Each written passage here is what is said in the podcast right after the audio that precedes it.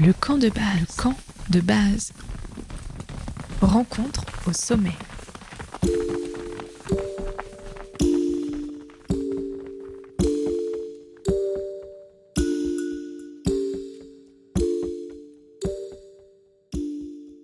Bienvenue dans la saison 3 du camp de base, l'émission des rencontres au sommet. Chaque semaine, je vous invite à découvrir une nouvelle facette de la montagne dans une conversation avec une personnalité. Ensemble, on contemple les grands espaces et on se raconte des histoires. Dans un monde en pleine mutation, dans lequel les hommes sont la principale force de changement sur Terre, surpassant les forces géophysiques et dans le contexte de changement climatique, à quoi ressemblera la montagne de demain? Et quels sont les changements souhaitables? Ensemble, on rêve la montagne et on s'y promène. Le camp de base, rencontre au sommet, est disponible en podcast tous les lundis dès 5h du matin sur les plateformes. Et si vous aimez le podcast, n'hésitez pas à me soutenir sur la plateforme Patreon. Le lien est en description du podcast et sur le site internet www.campdebase-podcast.com.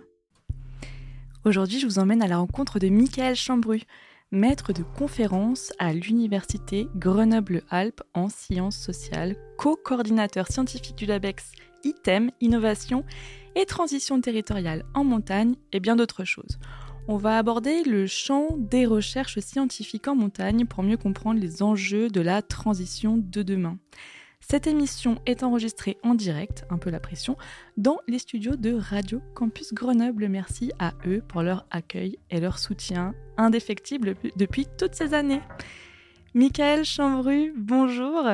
Bonjour Émilie. Bon alors, on va se tutoyer, Hein, parce que en fait, euh, tu es aussi directeur du master euh, communication et culture scientifique dont on aura l'occasion de parler dans cette émission à l'UGA toujours dans lequel j'interviens, donc on se connaît un peu. Un petit peu, oui, faut dire. Depuis, quelques années. Depuis quelques années. Première question, qui est un peu le fil conducteur du camp de base. Il est où, toi, ton camp de base? Il est composé de quoi? Qu'est-ce qu'on y retrouve?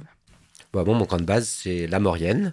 On y retrouve euh, un sac à dos avec de quoi manger, de quoi boire, une paire de skis euh, l'hiver pour aller se balader en montagne ou l'été de quoi aller grimper. Alors dans cette première partie d'émission, j'aimerais qu'on aborde les enjeux euh, de la recherche en montagne en matière de sciences sociales.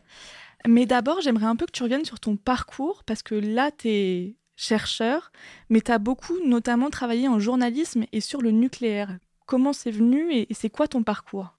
Moi, je dirais que par rapport à certains collègues, j'ai un parcours peut-être un petit peu euh, atypique, euh, sachant que j'ai fait pendant quelques années, comme tu l'as évoqué, du, journalisme, du journalisme écrit, du journalisme aussi euh, audiovisuel, un chouïa de radio, mais pas trop, c'était pas trop ma, ma, prédilection.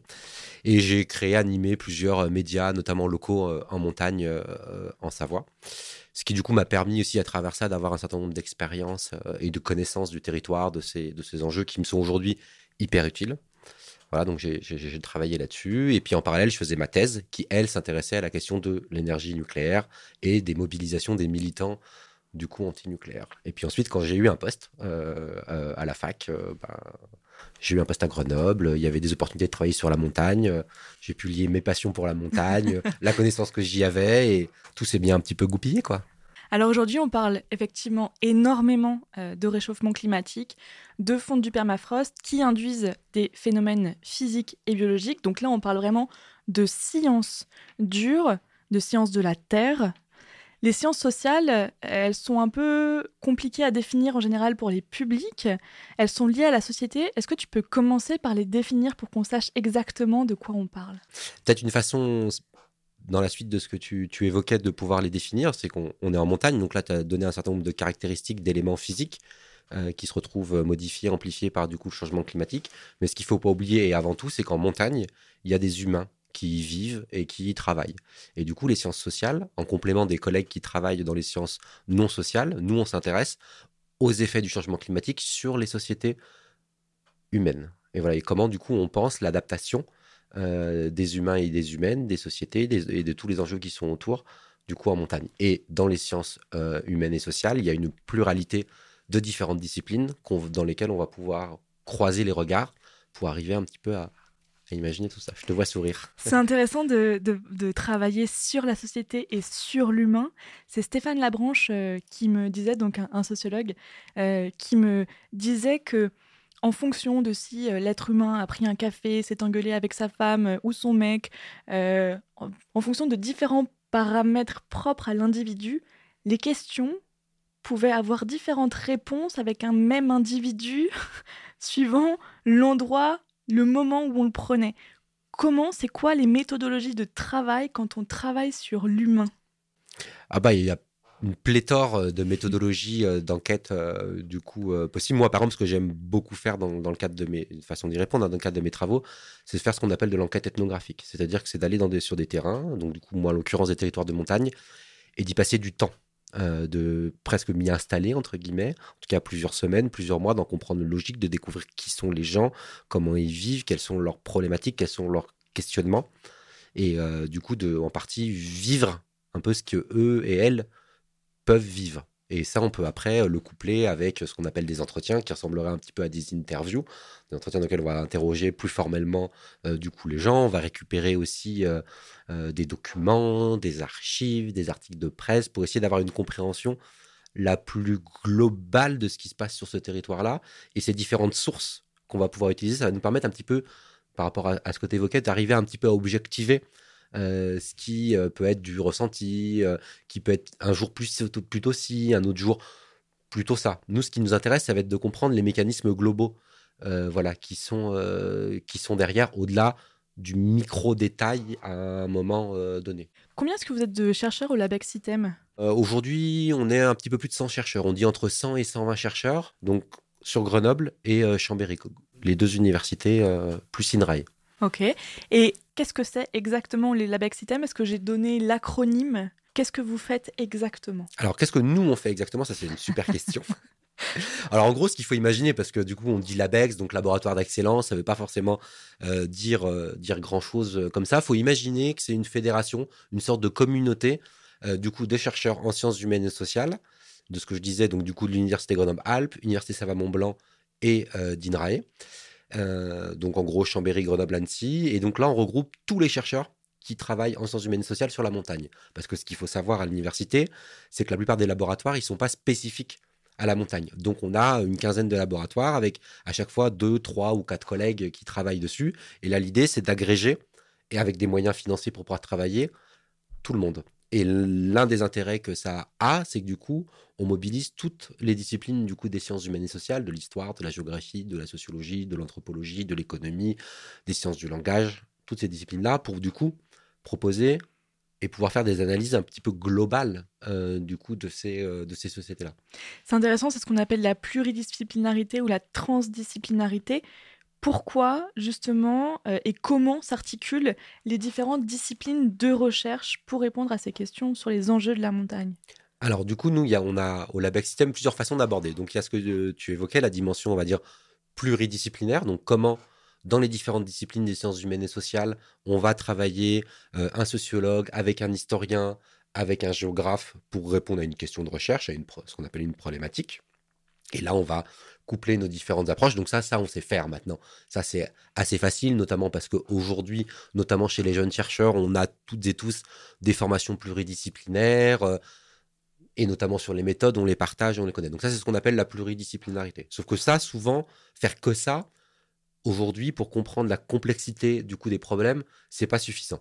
Donc on va aussi nous travailler dans une logique qu'on appelle interdisciplinaire, donc avec les collègues chercheurs qui sont pas dans les sciences humaines et sociales, par exemple en écologie.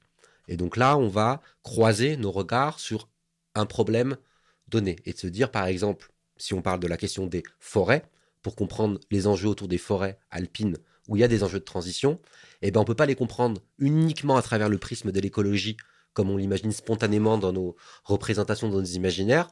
On a besoin, euh, notamment pour déconstruire les idées reçues, euh, les représentations, les mythes, euh, ben on a besoin de la sociologie. Et puis si on se dit, tiens, il faudrait regarder un peu sur le temps long quel est notre rapport aux forêts, ben on a besoin de l'histoire.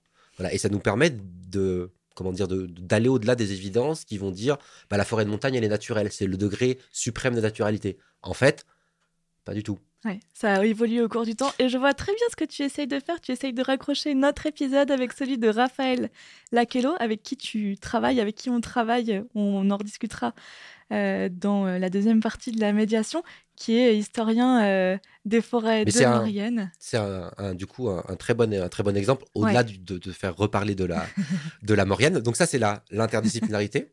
et on a aussi, du coup, nous, au LabEx System, un troisième volet qu'on appelle la transdisciplinarité.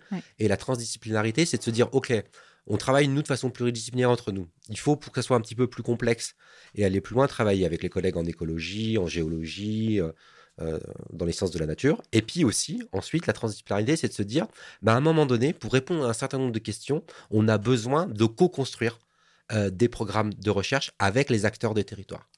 Voilà. Et ça, c'est ce qu'on appelle la transdisciplinarité. Alors, les acteurs des territoires, ça peut être des associations, des collectifs de citoyens qui réfléchissent sur la transition, ça peut être des collectivités territoriales, mais ça peut aussi être des institutions. Et si je reviens sur l'exemple que je parlais des forêts alpines, là, par exemple, en ce moment, euh, on travaille avec l'ONF. Voilà. Et donc, ça, c'est une logique de transdisciplinarité où on co-construit euh, avec ces acteurs-là des questionnements, euh, du coup, de recherche pour répondre à des problématiques très concrètes qui se posent euh, aujourd'hui. Est-ce que tu peux nous donner par exemple des exemples de recherches euh, sur lesquelles travaillent les chercheurs? Tu mentionnais les, montagnes, les forêts, pardon, mais est-ce que tu peux nous donner d'autres exemples de, de recherches oui, alors on a pas mal de, recherches, nous, si j'essaie de faire des, grands packages, des, grands pools. Donc nous, on a pas mal de, gens au Labex euh, qui travaillent sur les enjeux de transition touristique, et notamment de transition touristique d'exploitation euh, du coup de sport d'hiver, qui est aujourd'hui un enjeu euh, sociétal, notamment d'un point de vue économique, hyper important dans, toutes nos vallées, mmh. par l'emprise qu'elles ont et de la façon dont elles structurent nos, nos, vies, où qu'on soit. Donc ça, on a pas mal euh, de choses là-dessus. On a des collègues aussi qui travaillent sur ce qu'on appelle les pratiques récréatives, donc toutes les activités de pleine nature euh, et tous les enjeux aujourd'hui qu'elles posent et qu'elles soulèvent, euh, notamment avec le nombre de plus en plus croissant de, pratiquants. de pratiquants et les effets sur la biodiversité, sur la faune, sur la flore. Donc ça, d'un point de vue de, la sociologie, de la géographie, c'est des données très utiles, y compris du coup pour les gestionnaires des espaces naturels. Voilà, d'avoir d'avoir tout ça. On travaille aussi sur les questions des migrations notamment euh, les exilés qui traversent les frontières alpines euh, et qui parfois décèdent autour de ça. Donc ça, on a des collègues qui bossent là-dessus. On bosse aussi sur les questions de transition énergétique, euh, par exemple. Voilà, donc on touche un peu la question des mobilités aussi, qui est aujourd'hui un enjeu fort en montagne. Donc on essaye à peu près comment dire autrement Sur la centaine de chercheurs qu'on est dans le System, il y a, on touche à peu près à toutes les questions. L'agriculture aussi, j'ai oublié d'évoquer, mais les enjeux agricoles aussi aujourd'hui sont à peu près traités. Je pense que c'est très très intéressant qu'on ait abordé ce sujet du concret des recherches parce que souvent quand on parle montagne, transition, arrêt du tout ski ou en tout cas euh, on, pense tout de suite au réchauffement climatique sans penser qu'il y a vraiment tout, c'est un panel en fait de, de recherche et je pense que c'était vraiment important qu'on en parle aujourd'hui. Euh, une question très vaste, et alors je ne sais pas si tu vas arriver à y répondre de manière synthétique et j'en suis navrée, mais c'est quoi les enjeux de la recherche en montagne aujourd'hui? Ah oui, c'est une question en 15 secondes. Non, non, on a plus de temps, mais je veux dire, qu'est-ce qu'on peut attendre de cette recherche en montagne? Quels sont les enjeux? C'est quoi qui est en jeu aujourd'hui? Euh, Tu parlais du tourisme, de la mobilité, mais ben, du coup, le, lien entre toutes les thématiques que j'ai abordées euh, du coup tout à l'heure, euh, bah, ce qu'il faut avoir pour faire euh, par rapport à ce que tu, que tu disais toi, c'est que toutes ces activités, on pourrait le dire comme ça, elles sont aujourd'hui impactées de façon différente, à différents niveaux, différentes intensités par le changement climatique. Donc il y a une nécessité aujourd'hui d'adapter du coup toutes ces activités si on a comme objectif et comme finalité de se dire il y a un enjeu encore à ce qu'il y ait des humains et des humaines qui vivent en montagne. Le fameux habiter et vivre du coup en montagne. Mhm. Et du coup, un des enjeux de la recherche, c'est d'accompagner euh, en tant que chercheur ce qui se passe sur ces territoires-là. Donc quand je dis accompagner, euh, on n'a pas vocation, nous, quand on est chercheur en sciences sociales, à se substituer aux politiques. Nous, ce qu'on sait faire, c'est mener des enquêtes, produire des connaissances, on a été formé à ça, qui du coup, ensuite, ces connaissances, on a vocation à les partager pour venir proposer un, pas de côté, un décalage, un regard sur ce qui se passe, pour ensuite permettre aux gens, si ils et elles le souhaitent, de pouvoir engager des mutations qui permettront de répondre, pas à nos enjeux à nous en tant que chercheurs, mais à leurs enjeux à eux. Et quand on pose souvent derrière ça la question, mais à quoi ça sert finalement de faire de la socio quand on est en montagne ben, c'est hyper utile parce que ça permet de faire ça.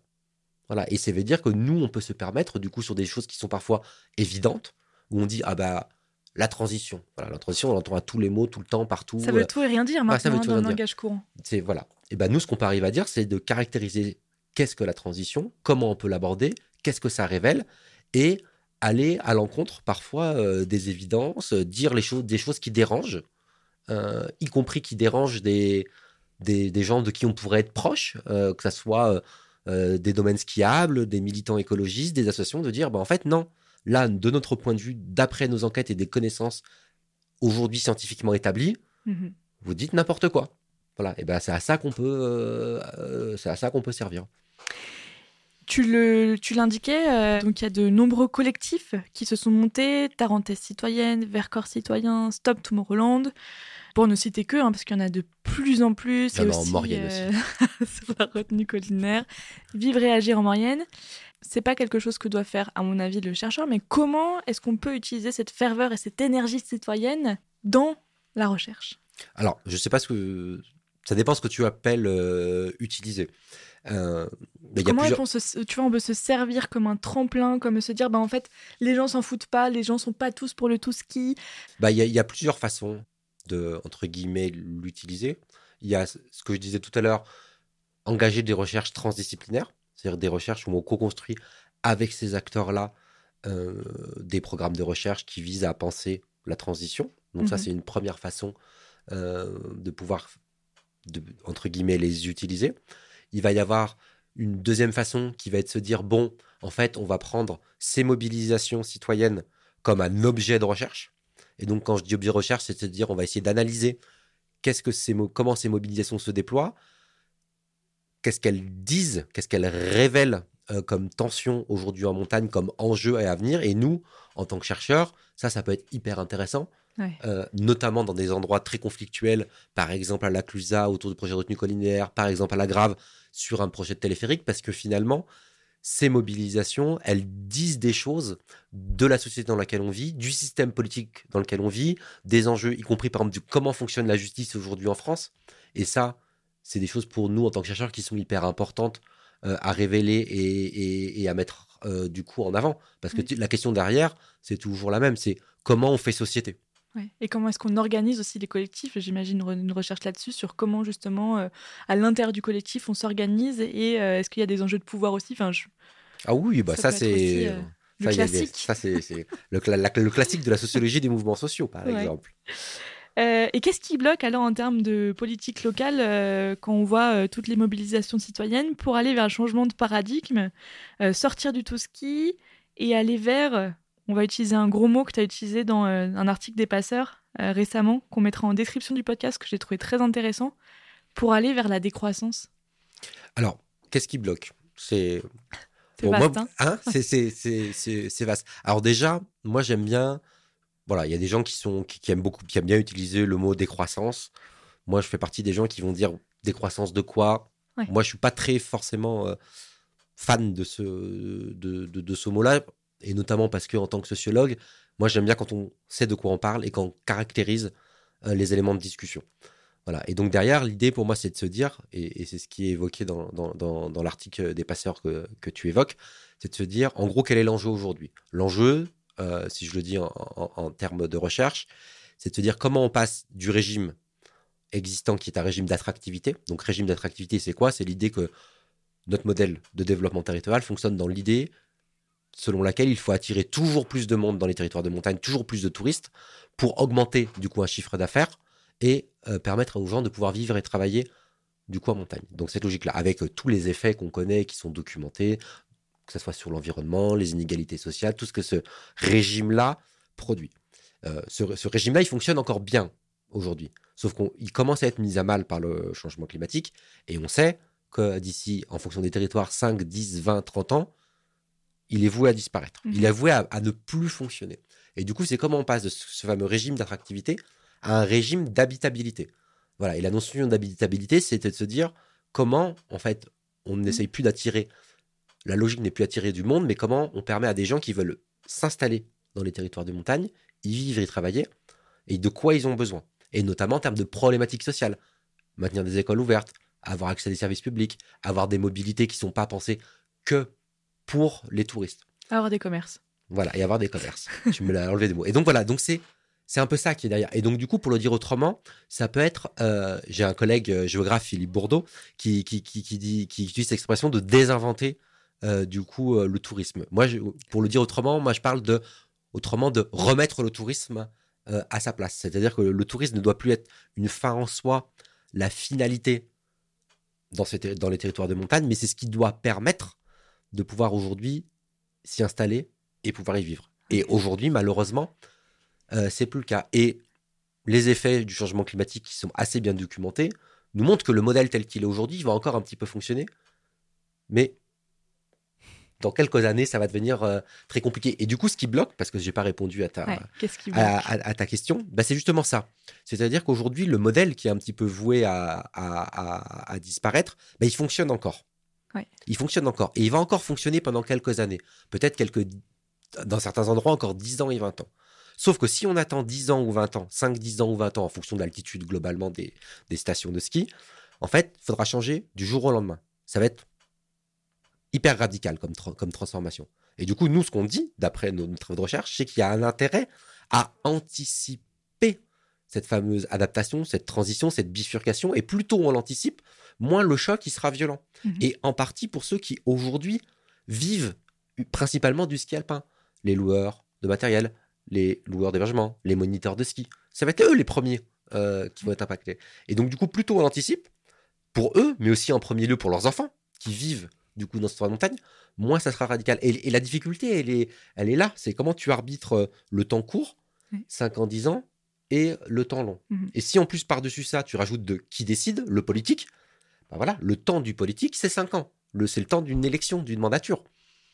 5 ou 6 ans en fonction du, du- du mandat. Mais là, nous, ce qu'on, dit, on n'est pas les seuls, hein, chercheurs en sciences sociales, c'est que le temps de réflexion, il est plutôt de l'ordre euh, de la décennie, de 10 ans, 20 ans. On n'a pas le temps. Mais voilà, mais si tu veux, 20 ans, c'est 4 mandats politiques. Ouais. Donc c'est compliqué. Complètement. Alors, euh, vaste. vaste On peut encore durer deux heures si tu veux. Je te propose, je sais pas si tu connais Kokari. Non. C'est un petit groupe grenoblois euh, qui vient de sortir euh, son album Nebraska. Ben, je vous propose une petite pause musicale avec euh, Green Béton, qui est un hommage à la ville dans une, J'ai hâte de découvrir ça. dans une émission sur la montagne, c'est pas mal. Et puis on se retrouve juste après pour parler de médiation et d'un film que tu as euh, réalisé. Ben, avec plaisir. À tout de suite.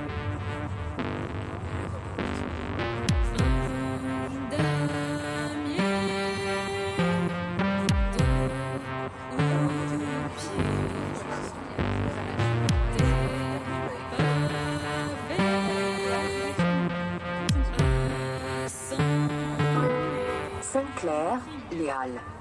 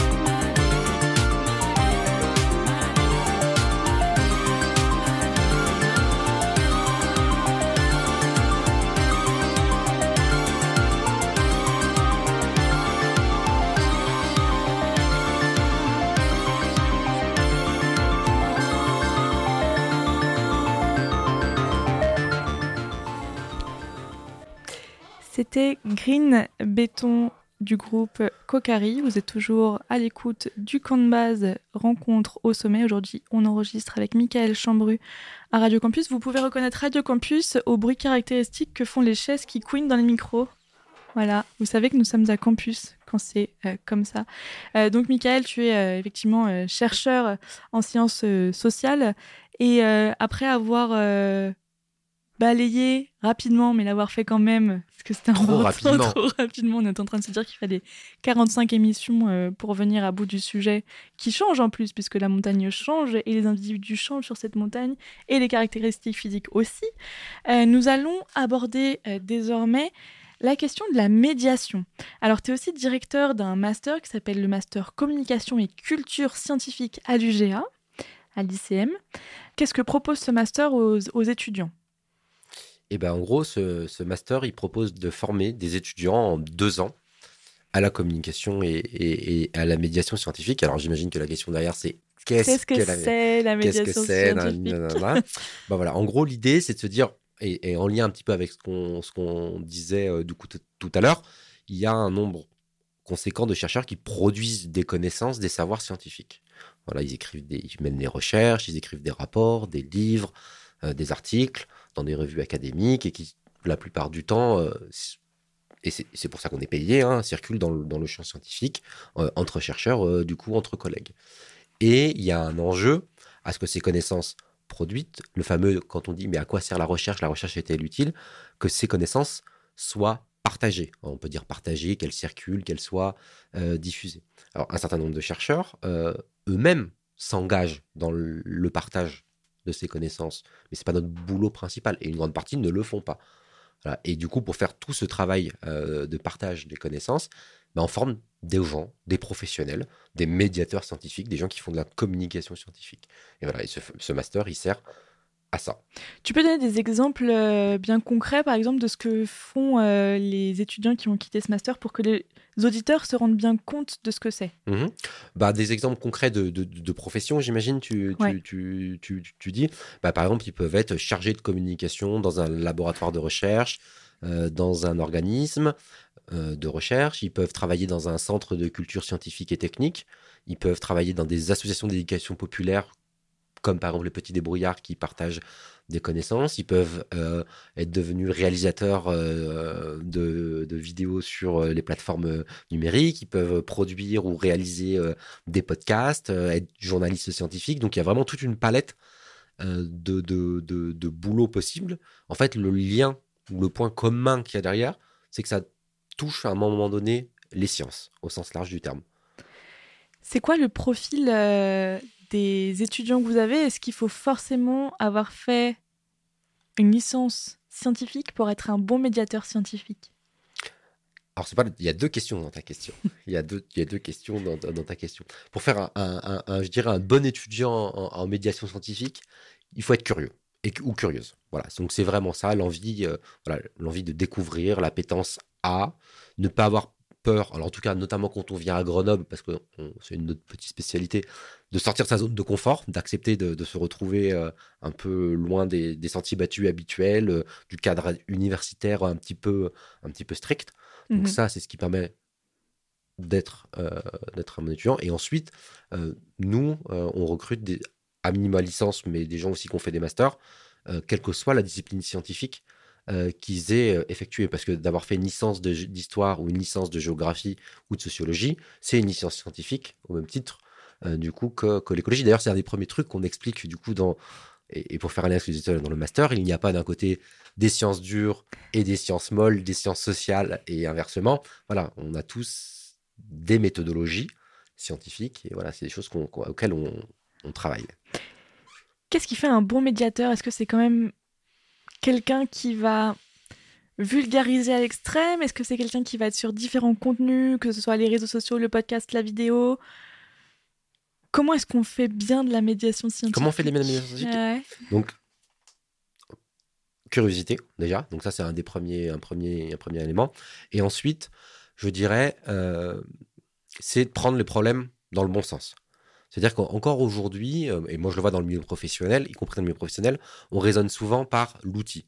Se dire, ah, en ce moment, le podcast, c'est à la mode. Donc, je vais faire du podcast. Ah, mais non, oh, là, il y a Twitch qui débarque, il faut faire des streams. Du coup, je vais faire ça. Sans se poser la question de pourquoi et à qui on va euh, faire de la médiation et à qui on va s'adresser. Et donc, l'entrée la plus pertinente au départ, c'est l'entrée par les publics. À quel type de public on s'adresse Ensuite, quel est notre objectif au moment où on va vouloir communiquer Et ensuite, dans un troisième temps, on va choisir l'outil, le dispositif qui est le plus adapté. Et donc, un bon médiateur, c'est quelqu'un qui a ce raisonnement stratégique là, mais qui aussi, et c'est ce que nous, on est, on est attaché à Grenoble à former, connaît un petit peu, sans être un professionnel à chaque fois, mais les différents outils pour justement savoir de quoi il parle et qu'il soit pas juste uniquement fasciné ou dans l'idée que, bah, voilà, je reprends le podcast, mais aujourd'hui, il y a une petite mode dans la recherche où euh, tout le monde veut faire son podcast sans qu'on, parfois, euh, peut-être toi-même tu y as été confronté, les gens sachent pourquoi ils font un podcast. Quoi. Ils savent même des fois même pas ce qu'est un podcast. Ouais. Ouais, ouais. en général, ils veulent se mettre tout de suite au micro et dire Bon, alors c'est quand on commence? Et effectivement, il y a tout un. une, tout plein d'étapes avant de d'éditorialisation, en fait, comme dans le journalisme, mmh. finalement, de comprendre comment est-ce qu'on va travailler et pour qui. et à quelle fin, effectivement, c'est ce que tu disais.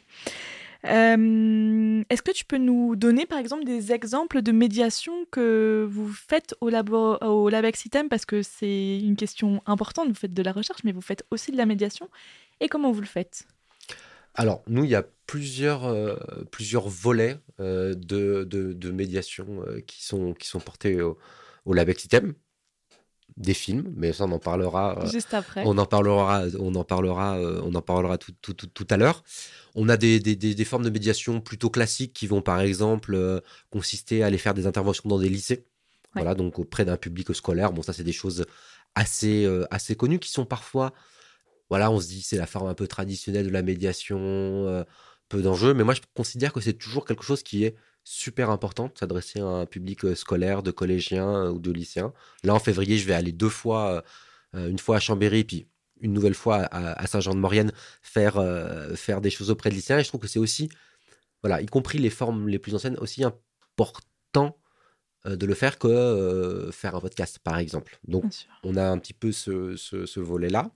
Et puis, dans le même temps, on va pas hésiter à expérimenter des choses et un peu à sortir du coup des, des, des, sentiers battus. Et par exemple, sur ce, un des volets qui illustre le plus, le plus ça au LabEx System, c'est qu'on a fait le choix de s'emparer euh, de la plateforme Twitch pour faire des streams de vulgarisation scientifique sur la montagne. Voilà. Et donc là, l'idée, c'était à nouveau dans le raisonnement que je vous disais tout à l'heure. Voilà, on, voit bien que par rapport à, ce qu'on peut faire d'autres, les films documentaires, j'aurais pu parler des médiations qu'on fait en montagne dans les refuges, mais il y a un public qu'on n'arrivait pas ou qu'on ne touche pas, qui est en gros le public des 16-25 ans, le public étudiant, ou qui n'est pas forcément étudiant, mais qui est dans l'âge du public étudiant. Et là, le nouveau raisonnement, c'est de se dire, bon, comment on y va? Et là, bah, en fait, une partie de ce public-là, les consommateurs de jeux vidéo, et, alors pas tous, mais une partie, il est là, et il consomme du produit Twitch. Et bah du coup, on s'est dit, on va aller sur Twitch, et on va streamer. Mais on va y aller en acceptant de se mettre en danger. C'est-à-dire de sortir nous-mêmes, chercheurs, ou même y compris étant hyper habitués à faire de la médiation, de notre zone de confort. Donc on va aller prendre les codes et les normes de la plateforme, et puis on va essayer d'aller s'y frotter. Et puis on va passer globalement un petit peu pour des blaireaux. Mais c'est pas grave, on y va comme ça, quoi. Et c'est... C'est intéressant parce que vous avez fait le choix de vous allier du coup à Raphaël Lakello, qui est chercheur, qui faisait déjà du Twitch via euh, Chercheur de montagne, euh, qui est adossé lui-même au, collectif Personnage. Comment est-ce que vous avez mené cette collaboration? Est-ce que c'était de se dire, bah voilà, il y a quelqu'un qui sait faire, on peut euh, s'apporter des choses et, faire quelque chose ah C'est exactement ça. C'est-à-dire que du coup, l'idée, c'est toujours pareil, c'est d'aller chercher des ressources, s'appuyer sur des gens qui ont acquis une petite expertise, qui ont déjà une visibilité, parce que du coup, euh, sinon, on s'était dit, tiens, on va aller essayer de faire ça. Bon, on sait pas faire.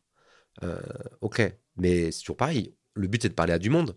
Donc, du coup, il faut qu'il y ait une audience déjà. Donc, le temps d'arriver, par exemple, sur Twitch, à te créer une audience, en fait, euh, c'est pas notre boulot. Mm. Voilà, donc, du coup, c'est à chaque fois la même logique, mais qu'on retrouve plus globalement c'est quel collab on crée et, comment on, y va et on avance. Et le raisonnement là, il s'est déroulé de cette, cette façon-là. Mais comme dans la plupart des collaborations qui se déroule dans la recherche. C'est-à-dire que quand moi je vais monter un programme de recherche et que j'ai besoin euh, d'une ressource euh, ou d'une compétence que moi je n'ai pas ou que mon équipe n'a pas, je vais pas me former à devenir euh, historien, aller faire de l'archive dans les archives départementales de la Savoie.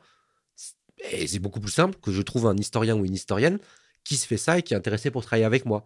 Et ben quand on fait de la médiation, c'est exactement la même, la même chose. Tu parlais de la hype du podcast et de la hype de Twitch. C'est quoi la prochaine hype en termes de médiation scientifique?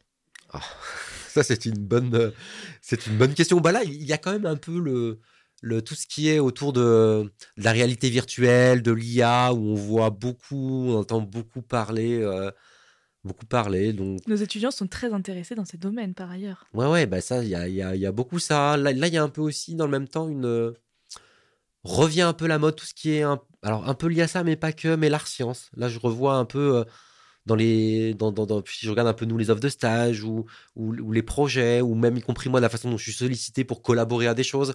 Donc je revois un peu ce truc euh, qui avait qui, qui était à la mode il y a 10-15 ans qui est en train un peu aussi de, de, de, de revenir. Mais bon ça ça dépend tout. C'est compliqué de, pronostiquer euh, longtemps à l'avance. Eh ben c'est, on va suivre euh, les tendances et peut-être en parler dans le camp de base dans l'avenir.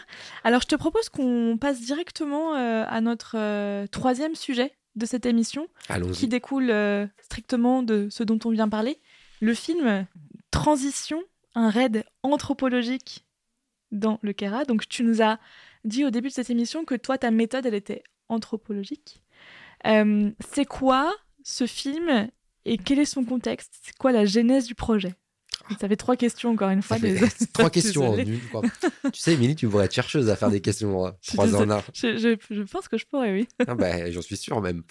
Alors, la genèse du coup de, de- de ce film, en gros, ce film, il est, on, on l'a réalisé à deux. Avec Donc, Yann. Yann, Yann Bornier, donc, qui est un, un ami et un collègue euh, géographe qui est en train de finir une, une thèse. Et en gros, euh, donc du coup, tous les deux, on a travaillé dans le Kera. Alors, pas ensemble, donc c'est ça qui est, qui est un petit peu rigolo. On avait chacun nos programmes de recherche et on a travaillé globalement 3 4 ans du coup dans le Kera mais avec cha- chacun aussi euh, l'importance du coup qu'on accordait à être sur le territoire à être sur le terrain pas uniquement en venant deux jours ou trois jours euh, pour faire nos entretiens pour faire le truc mais aussi à y passer du temps et quand je dis y passer du temps c'est de façon informelle avec les gens qu'on pouvait rencontrer mais aussi à parcourir euh, à ski à pied à vélo en escalade ce territoire pour le connaître voilà, et, et ça, en termes de. Je le dis parce que des fois, on se dit. On, pour nous, c'est vraiment avec Yann quelque chose auquel on croit en termes de méthodologie de recherche aussi, de par la connaissance que du territoire on a et de ce que ça induit dans, euh, dans, Dans les, les échanges, rapports. dans les rapports humains derrière. C'est fou parce que c'est une méthodologie du documentaire Hmm. journalistique. Bah, je pense que moi, j'ai un peu cette déformation-là Ouais. venant, euh, tu vois, venant du, venant du journalisme. Donc, on était tous les deux à faire ça. Et euh, moi, je voulais faire un film sur le Kera, mais je savais encore pas trop quoi. Et euh, voilà. Et Yann avait déjà réalisé alors plus des films d'aventure de montagne euh, ou d'ouverture de, de nouvelles voies, parce que Yann est, un, est aussi guide de haute montagne et un, alpiniste chevronné. On joue pas dans la même catégorie avec Yann. Euh, voilà. Et du coup, il voulait aussi faire un film, quoi. Puis on s'est dit, bah tiens, tu veux faire un film, je veux faire un film, faut qu'on fasse un film. Sur le Kera. Voilà, sur le Kera, ça commençait à faire pas mal de trucs. Et l'idée que Yann, euh, parce que c'est Yann qui a eu cette idée-là, en tant que guide de haute montagne, il s'est dit, je vais proposer un raid à ski à mes clients. Mais pour pas proposer un raid à ski qui consiste à faire du ski, je vais proposer ce fameux raid à ski entre guillemets anthropologique où on va retourner voir les gens qu'on a vus dans le cadre de nos entretiens, dans le cadre de notre euh, du coup enquête. Et le concept de ce raid à ski, ça va pas être d'aller faire un sommet, ça va pas être d'enchaîner des sommets comme très souvent ou une itinérance classique. Là, on va aller de village en village et ce qui va animer la semaine, ça va être de rencontrer des personnes avec un fil directeur, une thématique. En recherche, on dirait une problématique. Mhm. Voilà, et c'est ça un petit peu qui nous a, euh, qui- qui est un peu la genèse du coup de, de ce film.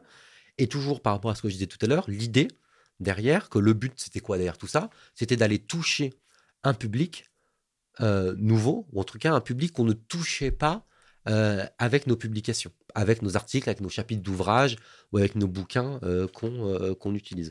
Et c'est pour ça que ce film, quand on a essayé de le faire, on s'est dit, on, et pour celles et ceux qui l'ont vu ou qui ne l'ont encore pas vu, mais j'espère que vous le verrez, voilà, on a essayé de faire un fi- film un petit peu hybride qui est à la fois un film d'aventure, de montagne classique, euh, avec des images de drones, avec euh, des La trucs musique. extraordinaires, la musique. Voilà, donc on reprend les codes du, film, de montagne, et du coup, tout en y mettant en même temps du contenu docu type plutôt documentaire. Voilà, et d'avoir un petit peu un truc hybride qui alterne les deux avec une trame narrative qui est la problématique de travaux de recherche, du coup, comment vivre et travailler en montagne au temps du changement climatique. Et voilà, d'apporter des éléments de débat. Parce que aussi un des principes du film, donc le film il dure une demi-heure, hein, on a fait volontairement un film qui dure pas trop longtemps, et il veut plus comme un film qui va ouvrir des pistes, poser des questions, pour ensuite en discuter, en débattre. Voilà, parce que c'est aussi quelque chose auquel nous, euh, on croit et qui est un peu le résultat de nos recherches, pour en lien ce que tu disais tout à l'heure, c'est qu'il n'y a pas de solution miracle. Il n'y a pas de modèle prêt à penser qui va nous permettre de pouvoir imaginer vivre et travailler en montagne autrement. Donc ça, c'est un des, un, des, un des résultats forts de nos travaux avec Yann, mais aussi avec des dizaines d'autres collègues. Voilà, c'est qu'il faut inventer un nouveau modèle. Comment on invente un nouveau modèle?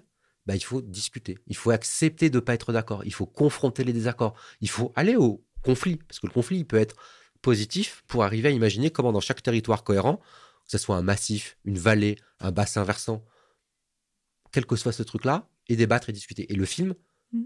bah, c'est aussi ça son but pour nous. On a l'impression que vous avez pensé ce contenu de médiation qui est le film comme une articulation avec la discussion, vraiment que c'est pensé comme ça. Est-ce que vous êtes en tournée? Est-ce que vous organisez des, des choses au-delà du film qui est sur Internet? Alors oui, le film, il- on l'a, c'est pas une impression, on l'a clairement pensé.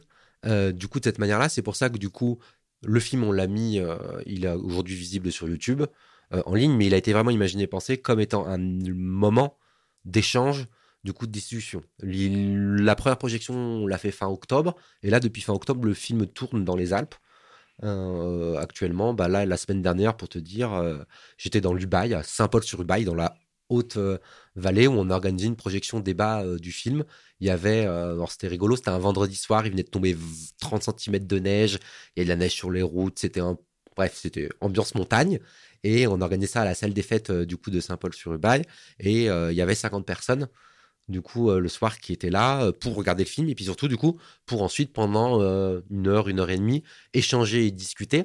Pas tant du film mais des questions que soulevait le film dans la haute vallée euh, de l'Ubaye voilà. Et c'est à ça que ça sert. Et ce qui était très chouette euh, du coup à ce moment là c'est que tu avais à peu près tous les habitants alors tous pas numériquement mais tu avais à la fois euh, euh, le boulanger bio le brasseur bio la personne qui ouvrait un café librairie mais tu avais aussi des agriculteurs, tu avais les moniteurs de ski, le directeur des pistes, des anciens directeurs de station, des retraités, des euh, résidences riche. secondaires, et d'avoir ces espaces-là. Et du Ah coup, ouais. c'est pour moi, pour nous, c'est hyper important ça. Et c'est un peu ça qu'on essaye, du coup, de, de faire avec ce film. Et là, l'idée, c'est que dans les mois qui viennent, voilà, là, le jeudi prochain, bah tiens, pile dans une semaine, on est à Beaufort. Voilà, donc on va faire ça à, à Beaufort euh, pour le, le même type de, de discussion. Début mars, on va avoir une tournée aussi dans le 05, du coup dans les Hautes-Alpes. Voilà, donc on essaye un petit peu comme ça de. Ok. Et euh, justement, est-ce que c'est des collectifs qui vous appellent pour créer cette discussion autour de ce film et du coup qui organisent sur les territoires votre venue Euh, Comment ça se passe? Est-ce que les gens peuvent vous contacter par exemple euh, pour euh, amorcer cette discussion? Ah oui, complète. Alors, oui, on peut nous contacter pour amorcer une, discussion. D'ailleurs, sur la page de présentation du film, il y a mon adresse, il y a une adresse mail. Vous pouvez envoyer un mail.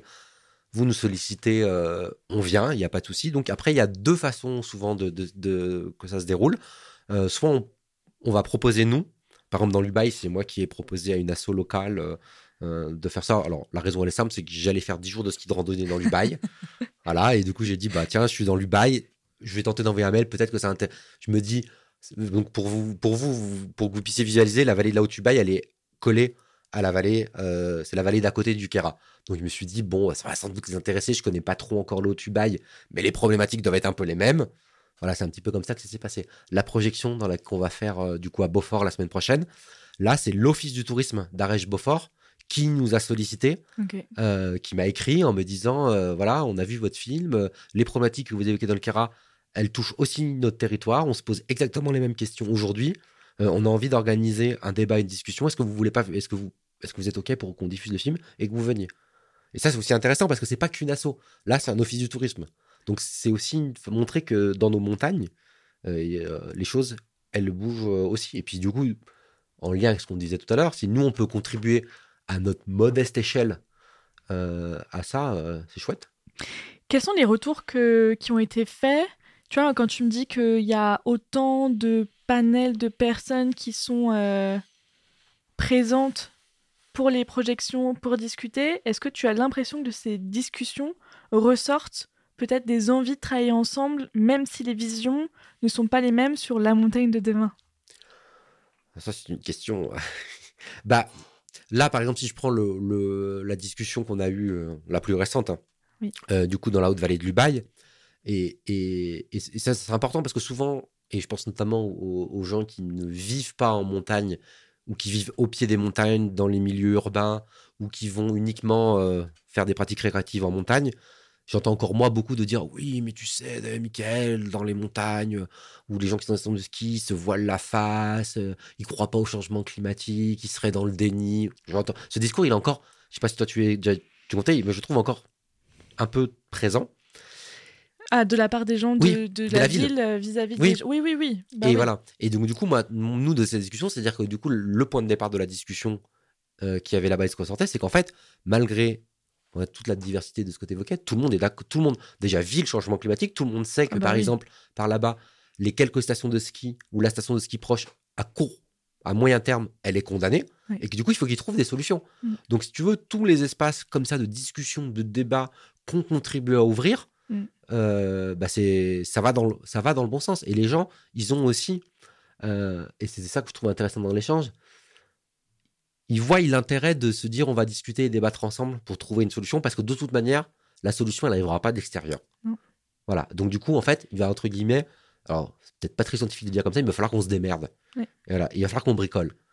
Et que du coup, moi, ce que j'ai- la façon dont je l'ai ressenti, c'était, en tout cas dans les retours qui m'ont été faits quand tu sais à la fin tu débriefes, tu bois un coup, c'est de se dire merci d'être venu, c'est chouette, c'est sympa, euh, ça conforte des idées qu'on avait, ça en infirme certaines, mais en tout cas, ce qu'on est sûr, c'est qu'il faut qu'on fasse des choses ensemble. Ouais. Bah, c'est super. Donc ça, c'est un peu le, C'est génial. c'est un peu le, le truc. Alors après, concrètement, qu'est-ce qui va se faire ou qu'est-ce qui va se passer? J'en sais rien. On n'en sait rien, mais voilà, l'idée, c'est de se dire bon, Vous pour revenir- plantez une graine, quoi. voilà. Et quand tu disais, bah, Mm. en fait, à quoi ça sert de faire de la recherche en sciences sociales? Bah, un truc très concret, ça sert aussi à ça. Complètement. C'est super. Et euh, est-ce que euh, justement il y a des groupes de transformation que tu connais, toi, euh, tu vois, de, chercheurs de terrain qui disent bon bah voilà, maintenant qu'on a mis, c'est c'est quoi l'après en fait, c'est ça? Euh, on a mis euh, des gens euh, au- autour finalement avec le Labex System autour de la de la table.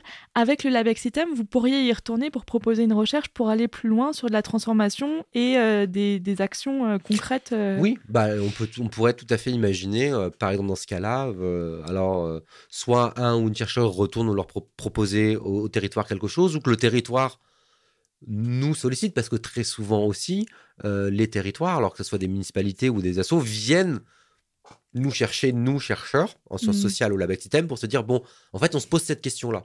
On a l'impression qu'il y a... euh, alors très souvent, en plus, au d'abord, la question par laquelle on vient nous chercher, entre guillemets, c'est pas la bonne question. En tout cas, c'est pas d'un point de vue de la recherche, on va reformuler, il y a tout un travail, mais très souvent, là je pense récemment, tu vois, il y a des, des collègues qui ont bossé sur la problématique de l'agriculture dans les Bauges. Voilà, et qui répondaient, et là c'est le territoire qui est venu chercher en se disant, bon, on a une problématique agricole, on aimerait avoir un travail de recherche pour pouvoir avancer sur le sujet. Ouais. Et donc là, si je prends les sujets qui avaient lieu, on peut tout à fait imaginer la même chose dans la Haute-Vallée du Bail, dans le Beaufortin, euh, dans le Vercors, dans la Chartreuse. Il y a tellement de, de problématiques sociales, sociopolitiques actuellement en cours que malheureusement, il n'y a pas assez de chercheurs, malheureusement, il n'y a pas assez de moyens, euh, je veux dire, à la recherche aujourd'hui en sciences sociales pour pouvoir accompagner euh, ces transitions euh, là face à l'urgence climatique. Ça, c'est évident. Oui, non, mais complètement. Et euh, est-ce que ça t'a donné envie de faire un autre film ou est-ce que la réalisation d'un premier film, tu t'es dit c'est bon Ah non, non, c'est super. Bah, moi, c'est quelque chose que, comme vous avez dû l'entendre, le comprendre, moi, j'aime bien faire du coup de la recherche, produire des connaissances, mais c'est aussi hyper important pour moi, du coup, de la partager. Ouais. Et, et- et l'objet film, euh, je trouve que c'est un super, euh, c'est super chouette. Alors, avant de se lancer, alors on a déjà, euh, que ce soit avec Yann ou moi tout seul, plusieurs idées de potentiels films, documentaires à pouvoir faire. Là, l'idée, dans le premier temps, c'était de se dire bon, on a déjà un objet, il est pas parfait, il a plein de défauts. Je suis le premier, euh, surtout quand ça fait 30 fois que tu l'as vu, euh, tu vois de plus en plus ses, euh, ses défauts. Il a plein de défauts, mais il existe. Il, a- il est déjà là. Et là, il y a l'idée de le faire vivre. Du coup, de pas seulement le laisser sur sa plateforme YouTube. Et du coup, en fait, faire vivre un film. euh, quand euh, le film, euh, quand c'est toi, ou toi et la chargée de com de ton labo, qui doivent essayer de l'organiser sur un territoire de niveau de l'échelle des Alpes du Nord et des Alpes du Sud, Mm. quand c'est pas ton boulot. Mm. C'est-à-dire que tout ce que du coup moi je fais quand je vais sur les territoires pour participer à ça, c'est en plus de mes activités de recherche, en plus de mes activités d'enseignement, en plus de mes activités de gestion euh, administrative euh, euh, à l'université, bah, ça demande du. Donc Ouais. là, l'idée, c'est plutôt dans un premier temps de faire vivre pendant quelques mois, euh, je sais pas combien de temps ça va durer ce film, tant qu'il répond à, à Un une besoin. demande, à un besoin, tant que voilà, et peut-être qu'après on se lancera dans un autre truc, parce que le risque, en gros, c'est de faire des films, de les poser sur YouTube, Et qu'il soit jamais vu. bah, ils vont faire 150, 200, voire même 1000 vues. Et voilà. Et par contre, ils ne reprendront pas l'objectif initial de, et si on en revient à ce que je disais tout à l'heure, pourquoi on fait le choix de faire un film? Ok, bah c'était super intéressant. euh. En tout cas, il nous reste 4 minutes. Est-ce que tu as un mot pour la fin? Moi, j'aurais bien aimé que tu me dises, par exemple, à quoi ça ressemble le Keras. Parce que euh, Ah, On dit le Kera. le Kera, j'étais sûre que j'allais me faire reprendre. Ah, sauf Euh, si tu veux te montrer que tu es une touriste marseillaise, par exemple. Donc tu diras le Keras. À quoi, ça, à quoi ça ressemble pour les auditeurs et auditrices qui ne connaissent pas euh, le Kera Et ben le Kera, c'est assez différent de ce qu'on a, par exemple, euh, si les auditeurs auditrices sont dans les Alpes du Nord. C'est assez différent. Et, et par exemple, euh, pour les Grenoblois, Grenobloises, des massifs tels euh, Beldon, Chartreuse, Vercors, qui sont les massifs autour, autour de nous. C'est plutôt. en gros, faut s'imaginer que l'accès au massif du Kera, il se fait par des gorges.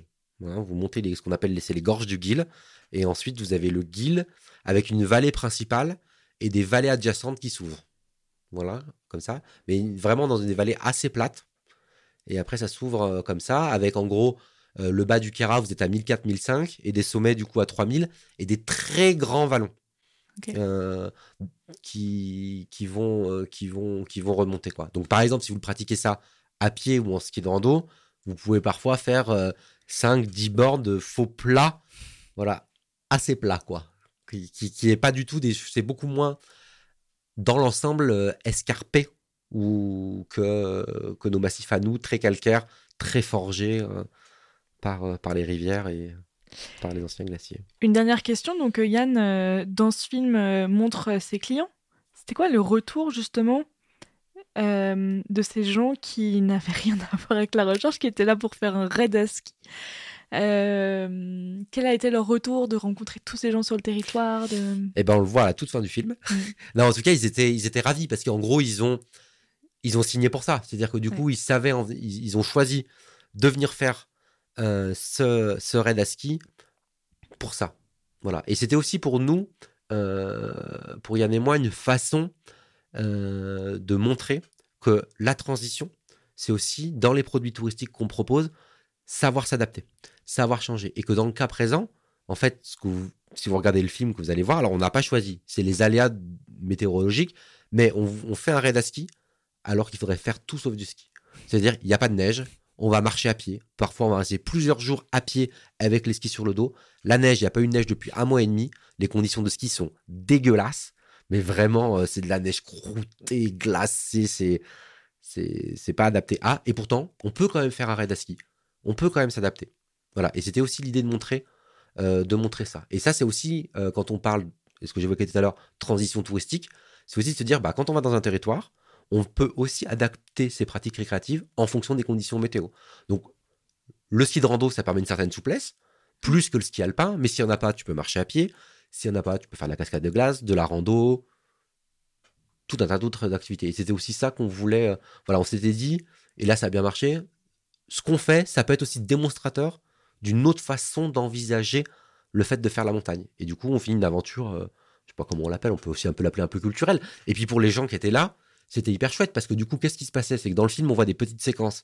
Mais il faut imaginer qu'on avait nos temps de ski. Et puis après, avec les, les, personnes qu'on rencontrait, on discutait une heure, une heure et demie. Et donc, ils, assistaient en live à ce qui ressemblerait à un entretien de recherche avec deux chercheurs qui discutaient des enjeux du territoire. Et eux, ils étaient là, à côté, à, à écouter, euh, à voir. Et en plus, c'était tous des gens qu'on avait rencontrés, Yann et moi, une, deux ou trois fois. Donc en plus, avec une complicité, une connaissance de ce qu'on. de ce qu'on- Et ça se voit bien aussi dans le film, qui, Ça se voit complètement. tu vois, qui était là. Donc, ça se voit top. complètement. Et les gens, en plus, ont l'air contents d'être là tout le long du film. ah ben, tout le monde était ravi là. Même malgré euh, la neige pourrie, malgré euh, la, la marche à pied avec des skis sur le sac, euh, etc., etc. Merci beaucoup, euh, Michael, euh, d'avoir répondu présent pour ce camp de base tourné en live dans les studios de Radio Campus Grenoble. Eh ben merci Amélie, à bientôt. À bientôt Merci beaucoup d'avoir écouté l'épisode jusqu'à la fin. Si vous l'avez aimé, n'hésitez pas à lui donner 5 étoiles et à m'écrire un mot d'amour sur Apple Podcast. Encore mieux, transférez cette émission à une connaissance à qui elle pourrait plaire. Et surtout, abonnez-vous sur votre plateforme préférée pour ne manquer aucun épisode. C'est gratuit. Pour découvrir les coulisses de réalisation du podcast, les prochains invités et d'autres histoires de montagne, abonnez-vous sur le compte Instagram ou sur la newsletter. À bientôt dans le camp de base. Rencontre au sommet.